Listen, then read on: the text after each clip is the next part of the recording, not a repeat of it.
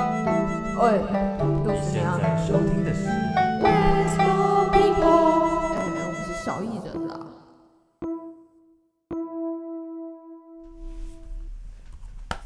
嗨，这里是 Sean，这里是 Dufo，您现在收听的是 Once More People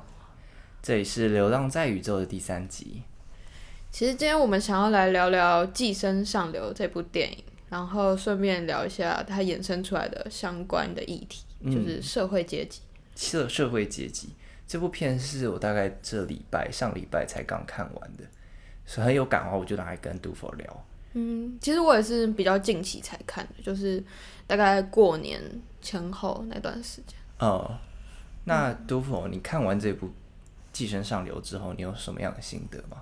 它让我就是让我整个整个故事这样看下来，我就会觉得其实很悲观，就是对穷人这一方来讲，其实很悲观。嗯，因为他的电影其实用了很多手法去对比他们不处于不同阶级。因为我印象最深刻的就是房子，就是呃故事里面的有钱的家庭，他们就是住在比较高处啊，然后很宽很大的房子，然后有庭院啊什么，生活环境整体来说都很好。嗯，可是穷的那一个家庭，他们就是住在低处，然后半地下室，然后空间也非常狭小，甚至有味道的套房。哦，对，味道，对，因为其实电影里面他那对有钱夫妻一直提到的味道，他一直很讨厌，就是哎，那个那个男那个男爸爸，对对，司机那个司机，他我身上一直有一种味道，不知道是什么的味道。嗯，我记得电影里面有一段有提到，他们说可能是身处地下室的味道。对对对对，然后所以这个味道其实也是最后压到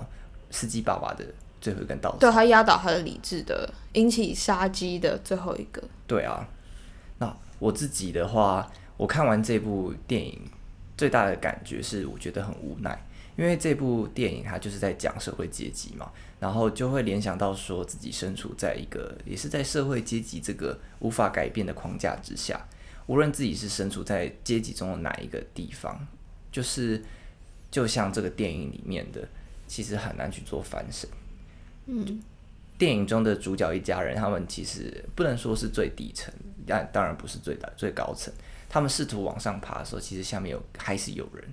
然后，而他们在试图往上爬的过程中，其实结局告诉我们是没有成功的，没没有成功。然后这部戏我觉得很厉害的地方是它的很多很多的对比，会让人觉得就是张力很大，有一种毛骨悚然的感觉。刚才你刚刚提到嘛，说用建筑去营造出社会阶级的高与低，比较贫穷的主角家一家人，他们就是住在那个地下室一半的那个对地他方，们一半的房子在地下室。对，然后有钱人他们就是住在山坡上，然后有地有那个防空地下室啊，嗯对啊，然然后后往还有还有庭很大的院啊院子。很大的庭院什么的，对，然后哦，还有那个那个原本住在他们那个有钱人家的那个保姆管家，管家，管家和跟他先生，他们就是住在那个那个豪宅的地下室，地下室，地下室，对对，对啊，就所以是他们很努力的在营造一种上下阶层很分明的一种感觉。对，然后其他的对比，像是在杀人最后的那个桥段里面，他用的配乐是就是交响乐之类的东西，然后所以就是有一种啊，明明是一个这么社会现实、这么残酷、这么可怕的事情，可是他却用这样子的配乐去营造出一种对比。对，啊然后还有一个对比是下雨天这件事情。哦，对，对，就是那个时候有钱人家他们去野餐，遇到了下雨，可是对他们来讲，就只是下个雨，然后他们就他们就回去了。就只是算是呃干扰到他们的旅行的一个小插曲。对，就只是干扰旅行，而没有影响到太多的生活。回到家，雨过天晴之后，打开院，打开窗户，看一下院子，诶，什么事情都没发生。但是同样的时间，同样的一场雨，下在了贫民区，造成的后果，那个我们可以想到那个场景，就是那个雨水灌进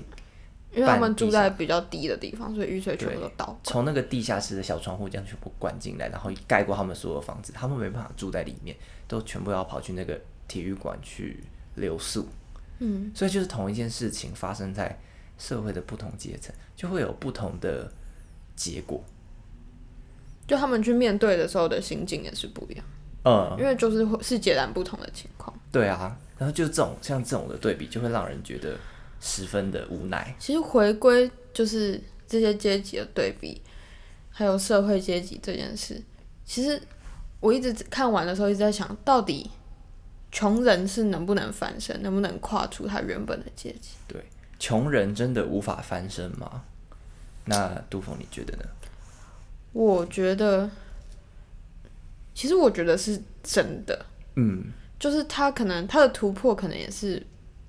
他就算真的翻身了，他可能也不是有办法真的到那种很高的阶层。嗯，就是可能就是超级富有啊，或者是社会地位非常非常高，他可能只是从可能原本稍就是可能是贫穷，然后稍微用到小康而已。嗯，因为其实可以从电影里或者是我们平常生活中都感受到，其实资源分配是非常不均。嗯，尤其在教育资源这一块。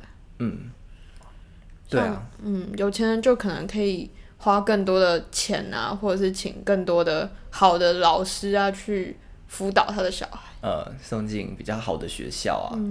然后有比较多的受教机会。那对啊，我觉得确实。那我觉得穷人无法翻身这件事情，真的是你刚刚提到一个很重要的是资源，还有一个很重要的，这可以分享一下我最近学到的东西，嗯、就是有关资源和心理这之间的关系。就说在社经地位比较低的这个族群里面，他们因为资源比较少，所以他们造成的心理压力会比较大。那在心理压力比较大的状态下，他们在做任何事情，比如说在学习或者在工作，都会占据他们的认知资源。你可以想象，大脑就是一个有限的空间。嗯，当你的大脑一部分的空间要去处理那些你现在资源少造成的担忧或是烦恼的时候，那你的大脑自然没有办法像其他人在全资心源全力充的投入。对，在资源充足的状况下能够达到的效率。那呃，学习不好，就是工作就会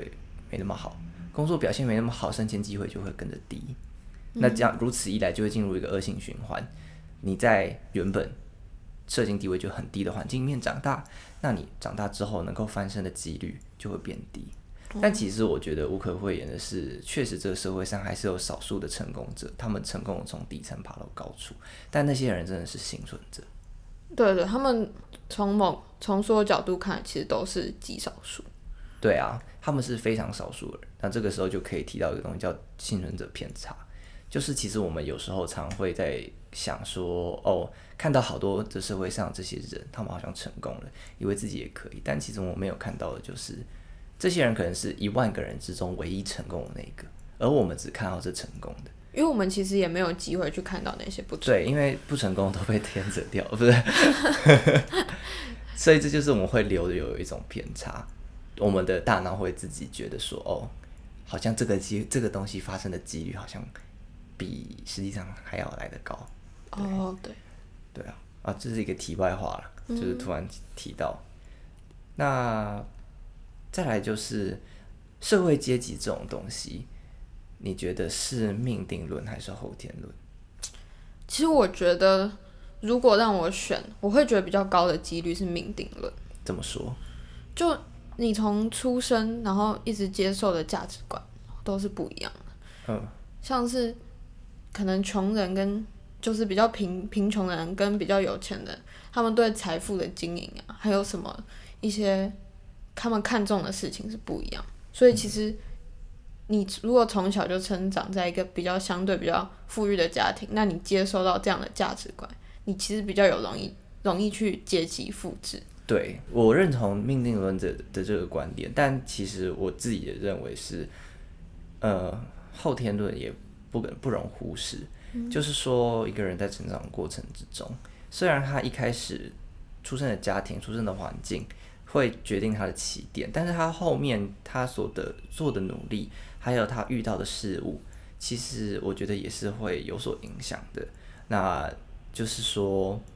命这种东西，有部分是老天注定的，一部分是，一部分是你自己走出来。我自己是这样认为啦。所以说，如果把两个人放在同样的起点，然后给他们不同后后续的环境，我还是会认为，就是长出来的东西是不一样的。其实也是蛮有道理的。呃，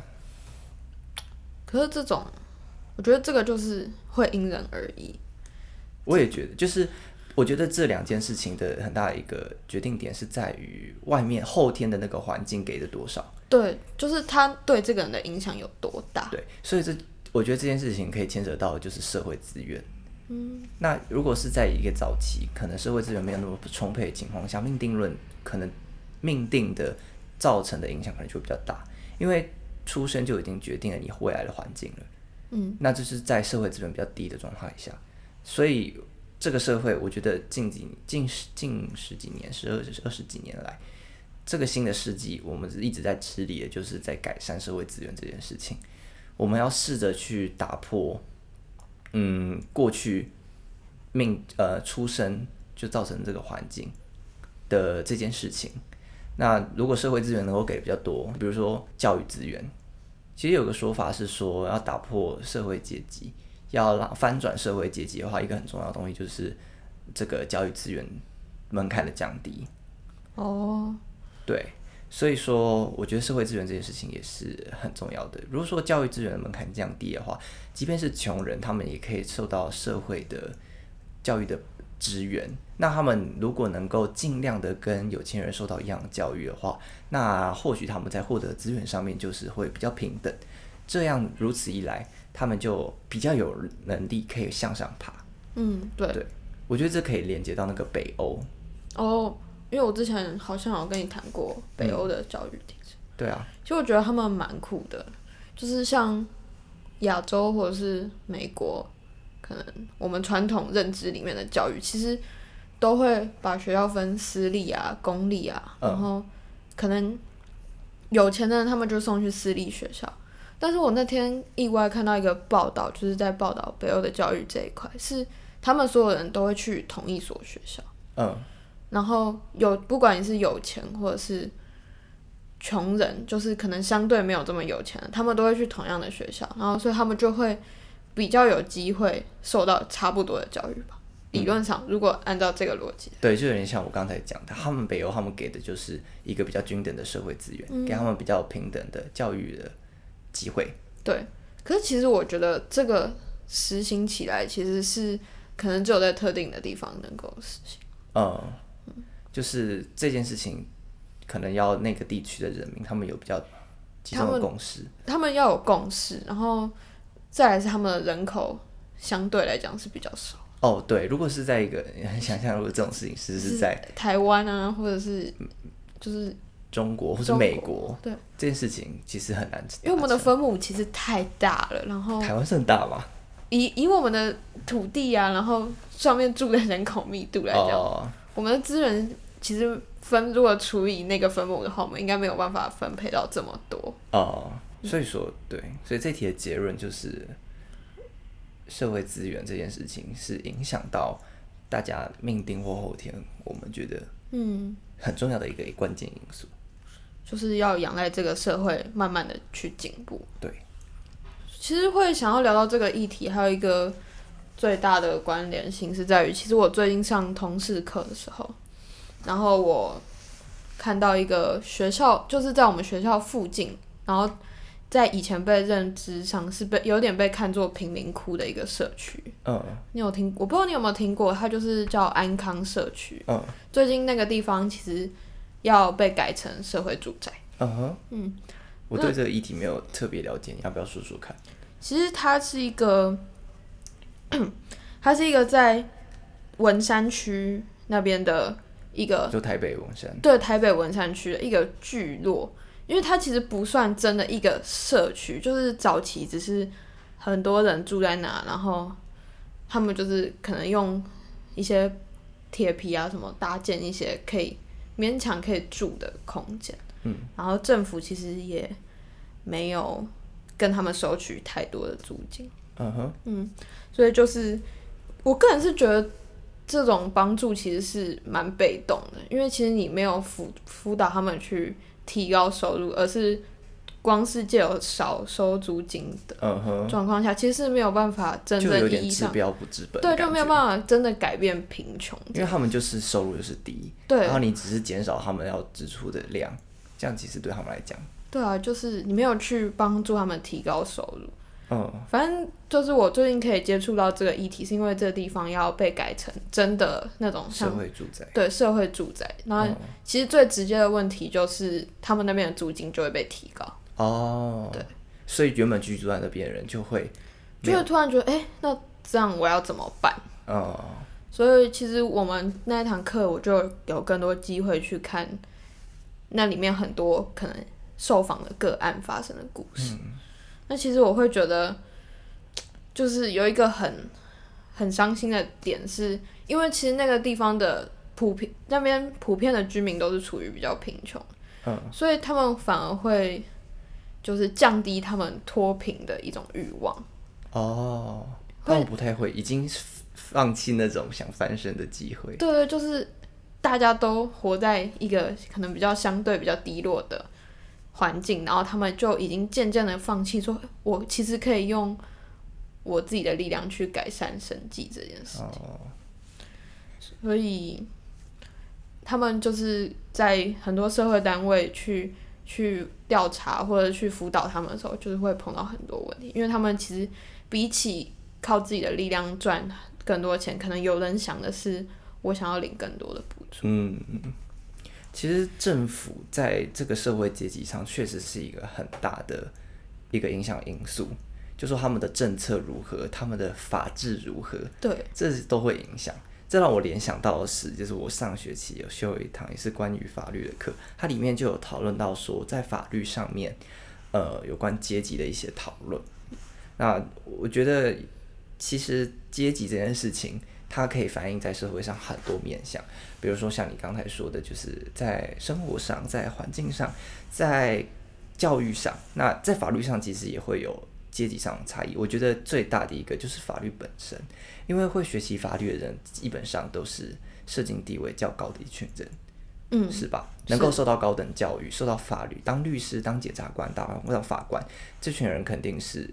已经有比较高的出身，嗯，不一定一定啦，就是他们是受到比较多的资源。对，他们才可以在这个位置，而又是这群人去制定一个国家的法律，决定整个全体人民的走向。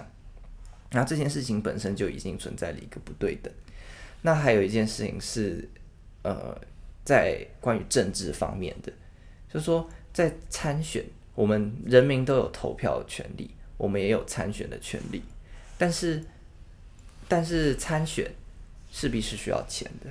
嗯，如果你今天只是一个贫穷的人，你有理想，但你没有钱，这确实也已经造成了某种门槛。哦对，所以他们其实贫穷的人族群，他们是比较去难去争取自己的权益。嗯，对，可以这样说，就是他们本身给他们的一个限制。对啊，比如说你要投入选举，你就必须需要一些资源金资金是很最基本的。然后人脉，对，所以我们可以很明显地看到说，就是社会上有钱的人，他们可以在无论是在政治上，或是在甚至在法律上，他们都可以拥有比较大的支配能力。嗯即便这件事情可能存在一些不公不义，但是这就是现目前可以见的现实。对，对啊，对啊。然后我还突然想到一个，就是在法律，在台湾的法律劳基法里面，其实对于这个贫富，嗯，应该说阶级是有一个保障可以跟大家提一下。当然，大家应该也知道，就是说劳方和资方，它其实就是阶级的一高一低嘛。嗯，那假如今天发生劳资纠纷的时候，或说劳方和资方之间发生问题的时候，那这时候就会有一个很大的问题是，资方通常是掌有比较多资源和比较多证据的一方，他们是比较有利的。所以说，在这个法律上就有一个保障是说，那如果今天劳方和资方发生问题的时候，资方是有这个证明自己清白的这个义务的。哦，对，那这样算是一种保障劳方，因为毕竟很多时候一些记录啊什么的，一些文件啊等等等，那都是掌握在资方手上。对，所以其实就像我刚刚聊到的安康社区啊，还有上所提到的劳资法，那其实回归解决问题，身为 one small people 的小平民百姓们，在面对问题的时候，应该要如何是好呢？其实双想跟大家分享，人在遇到问题的时候的两种状况。对，这也是最近上课学到的 东西。对啊，就是说我们人在面对压力的时候，有会有两种取向，一种是问题解决导向，一种是就是比较偏心理的解决问题的导向，解决心理的感受的问题。解决情绪波折的问题。嗯因为有时候如果造成压力的来源的这个问题是可以解决的，我们就会试图改变这件事情，就有点像是政府正在做的事情。嗯哼，但是有时候呢，有些事情呢，就是没有办法改变，所以呢，我们就要改变我们心里的想法，让我们情绪好过一点。对，哦，嗯，所以说就是面对社会阶级这个很大的议题，嗯，我们有时候我们可以做的事情有限，其实我们基本上以一个就是民众的角度，其实我们很难去改变，所以我们可能要着手在改变自己的情绪这一块。对啊。那你觉得就是，如果说面对一个这么无奈的议题，你会怎么样去思考，或是你会怎么样用什么样的心态去面对？其实我会回归问题的本质，就是我想要的生活究竟是什么。然后，扣撇除社会阶级，就是大家都在追求往上爬，其实不一定适合我。嗯，就是你只要爬到一个相对舒适安稳的位置，就可以躺下了。对，所以说我自己也是认同这种想法。有时候我们不一定有办法追求到最高，那或许某些人的理念是这样，我就是想要爬越高越好。嗯，那如果是没有办法的，对我们来说这是一个没有办法解决的问题。那我们心态上就是觉得我们能够追求到自己心安理得的位置，嗯，那这样就好了。就是能保持你心里的平静，还有你的可能物质上的生活无虞，其实我觉得就够了就是够了就好，enough。呀 就是够了就好了。对对啊，所以说，如果你现在是在对可能自己身处的阶级，呃，有所觉得不够啊，或是觉得很痛苦啊之类的，那或许，呃，除了在想办法解决的时候，也要让自己的心情变得释放一下，就是不要那么紧绷。嗯，有时候去回头想想，说自己追求的东西是真的那么想要这么高吗？嗯，或是说你就是到一个让你觉得舒服的东西就好了，这样也是一种思考方式啦，提供大家参考。对啊，对啊。